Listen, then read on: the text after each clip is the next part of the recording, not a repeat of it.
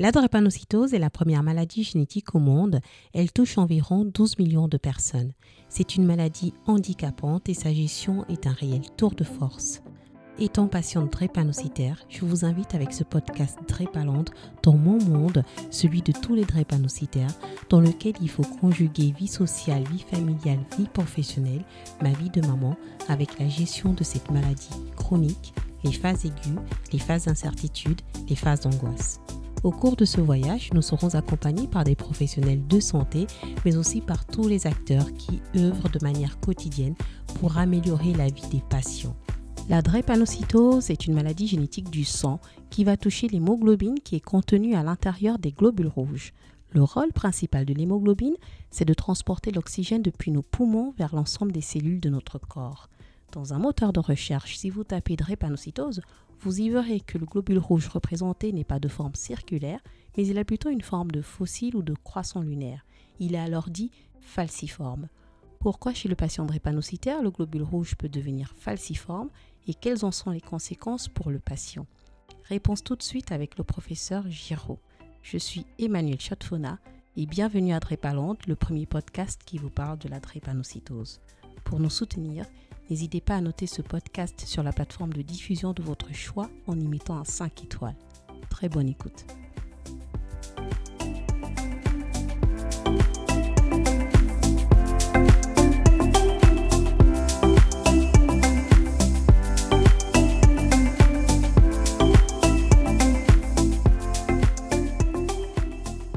Bonjour professeur Giraud. Bonjour Emmanuel.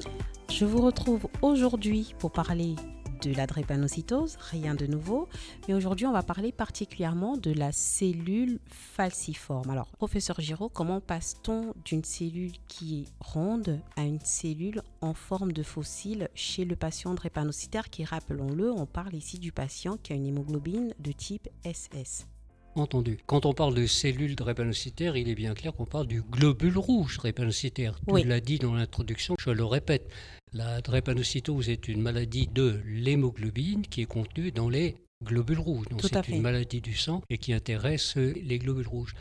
Alors le globule rouge, on l'a vu, c'est une cellule qui est euh, élastique, qui est fluide, on a pu comparer par exemple à une vessie, que, une vessie ou un ballon. Par exemple, les ballons de caoutchouc des enfants, quand on met un peu d'eau dedans, on voit très bien, ça file sur la table, ça, ça glisse. Eh Exactement. c'est ça, un globule rouge. Et donc ça se déplace dans la circulation. Et ce globule rouge, donc élastique, fluide, déformable, peut passer dans les tout petits capillaires, dans des vaisseaux, autrement dit, qui sont euh, tout petits. Et il va passer en se déformant et pour libérer l'oxygène qui est contenu dans le globule rouge, qui est apporté par l'hémoglobine. Ça, c'est le globule rouge, euh, on va dire, euh, en situation euh, normale habituelle. Alors, que se passe-t-il dans la drépanocytose? La fameuse hémoglobine drépanocytaire, qui est celle qui remplit le globule rouge des patients drépanocytaires, a une propriété particulière. C'est la seule hémoglobine, on a vu qu'il y en avait de très nombreuses hémoglobines, hein. il n'y a pas que l'hémoglobine A, et eh bien c'est la seule dans toutes les hémoglobines particulières qui ont été décrites chez l'homme qui a cette propriété de pouvoir s'agréger les unes aux autres pour former des filaments. En d'autres termes, d'un milieu liquide, on passe à un milieu solide au sein du globule rouge. D'accord. Un petit peu comme lorsque de la glace se forme, euh, on, voit bien le milieu liquide qui est l'eau bah, devient solide. Il y a des filaments, là, ce ne sont pas des glaçons qui se forment.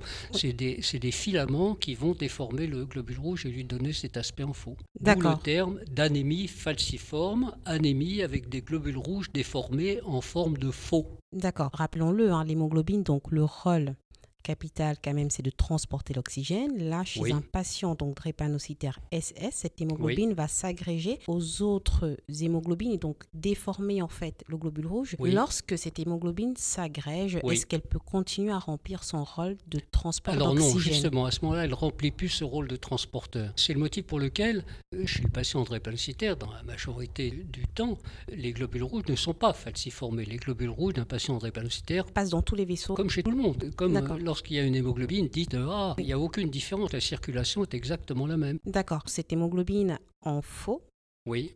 quelles vont être les conséquences pour le patient? Quand la falciformation, on parle de falciformation, arrive chez un sujet, eh bien, les globules rouges déformés en forme de faux, qu'on appelle les cellules falciformées, ou drépanocytes. Oui. Le drépanocyte, c'est une cellule falciformée. Eh bien, cette cellule a deux propriétés particulières, on va dire pathologiques, on dira euh, comme ça en médecine. D'accord. La première caractéristique, c'est que cette cellule qui est devenue rigide et qui a perdu sa souplesse est devenue, c'est paradoxal, mais euh, plus fragile. Parce que euh, quand elle va rencontrer les parois dans les vaisseaux, eh bien, elle va avoir tendance à se détruire plus rapidement que euh, lorsqu'elle peut se déformer et passer dans les tout petits capillaires. En d'autres termes, la cellule falciformée est fragile et elle va être détruite plus rapidement que le globule rouge contenant de l'hémoglobine A. D'accord. Ce globule rouge qui est falciformé va se détruire d'une part parce qu'il est rigide et il n'arrive plus à se faufiler dans les petits vaisseaux. Est-ce que notamment les macrophages, qui sont les cellules en fait de, l'immunité qui euh, nettoient l'organisme, qui débarrassent l'organisme des vieilles cellules qui doivent disparaître, est-ce qu'ils vont contribuer à la destruction de ces globules rouges également tout à fait. Il y a deux mécanismes qui vont présider à la destruction de ce globule rouge. Tout d'abord, le globule rouge, il est détruit en circulation. Et deuxièmement, puisque c'est une cellule qui est particulière, elle est reconnue par le système macrophage comme devant être détruite. Donc, euh, ce globule rouge drépanocytaire va être détruit précocement par rapport à un globule rouge qui n'est pas drépanocytaire. D'une part, parce qu'il va être détruit en circulation, et d'autre part, parce qu'il va être reconnu par les macrophages comme devant être éliminé de la circulation. D'accord. Et quand vous dites qu'il va être détruit précocement, c'est au bout de combien de temps?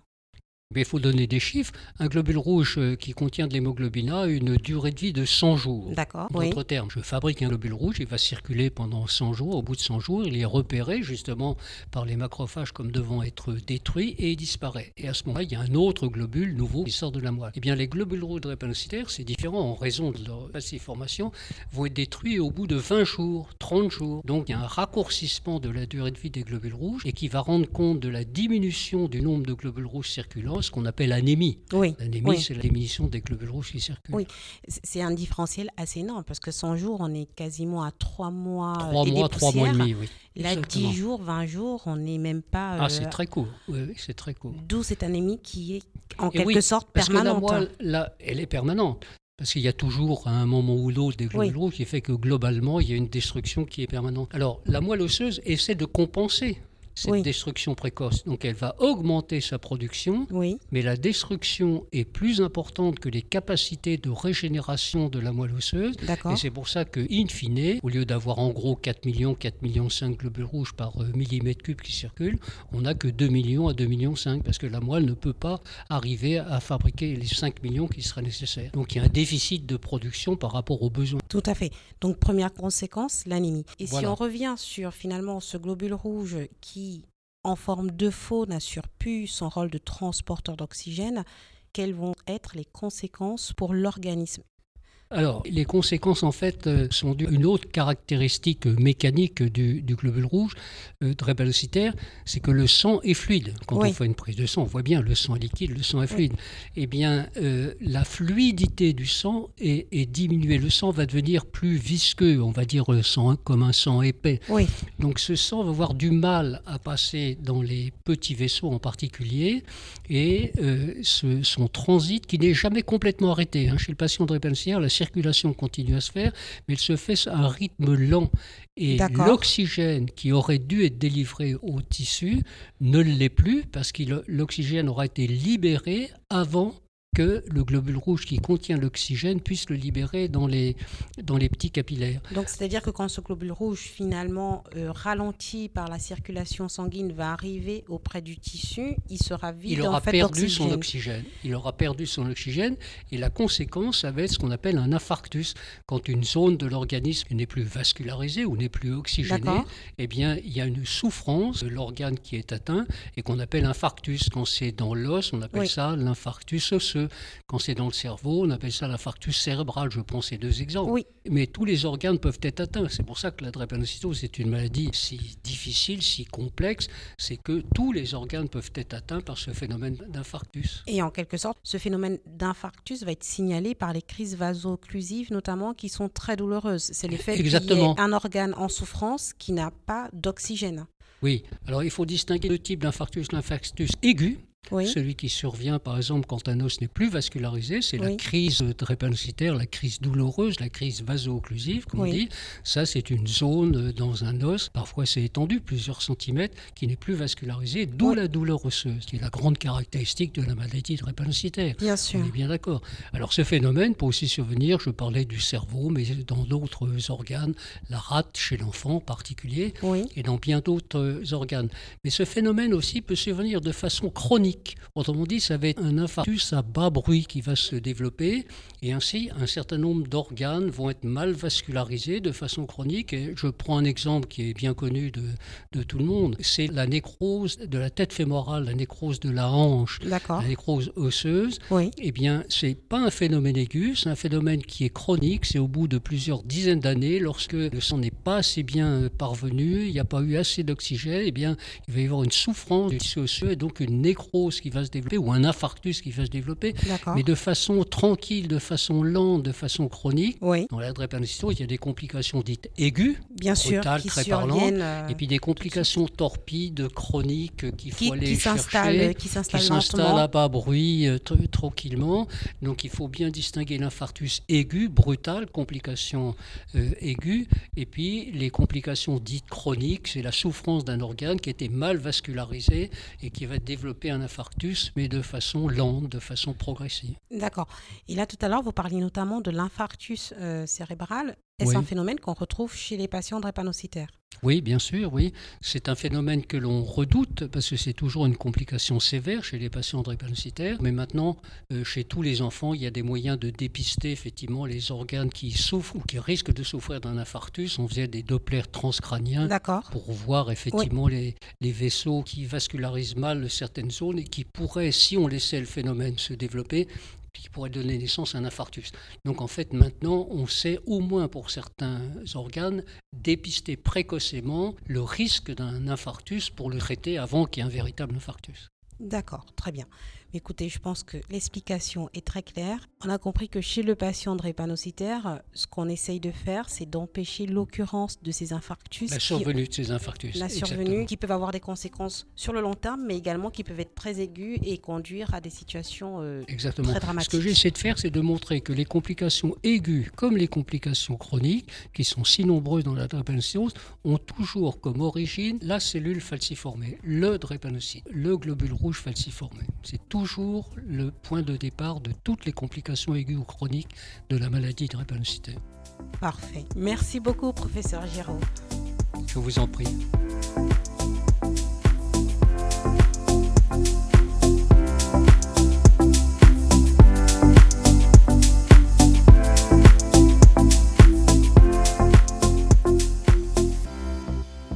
Nous arrivons à la fin de cet épisode et j'espère que vous en sortez grandi et que lorsque vous entendrez parler de drépanocytose, vous aurez les notions clés en tête que je ne peux m'empêcher de vous résumer pour conclure cet épisode. Petit 1. Les personnes dites drépanocytaires ont une hémoglobine particulière appelée hémoglobine S. Petit 2. Cette hémoglobine S, c'est la seule capable de s'agréger aux autres molécules d'hémoglobine.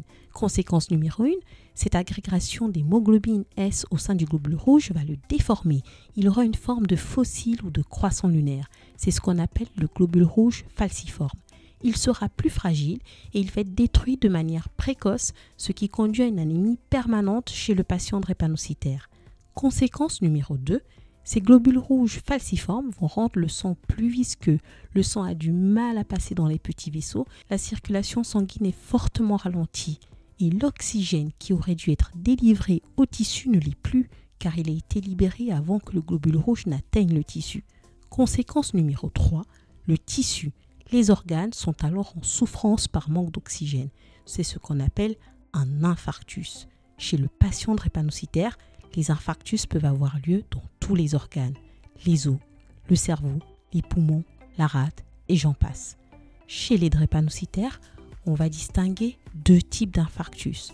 L'infarctus aigu, qui va se traduire par des douleurs d'une violence extrême, d'une intensité hors norme. Dans les os, c'est la crise vaso-occlusive. Et puis il y a des infarctus silencieux. Ils ne seront pas douloureux, mais ils vont grignoter en silence les organes et altérer le fonctionnement de ces derniers sur le long cours. Comment la drépanocytose se transmet? Comment est-elle diagnostiquée? Quelles sont les manifestations chez l'enfant, chez l'adulte? Quels sont les traitements? Quelles sont les complications? Comment conjuguer vie pro, vie perso et drépanocytose? Rendez-vous dans les prochains épisodes.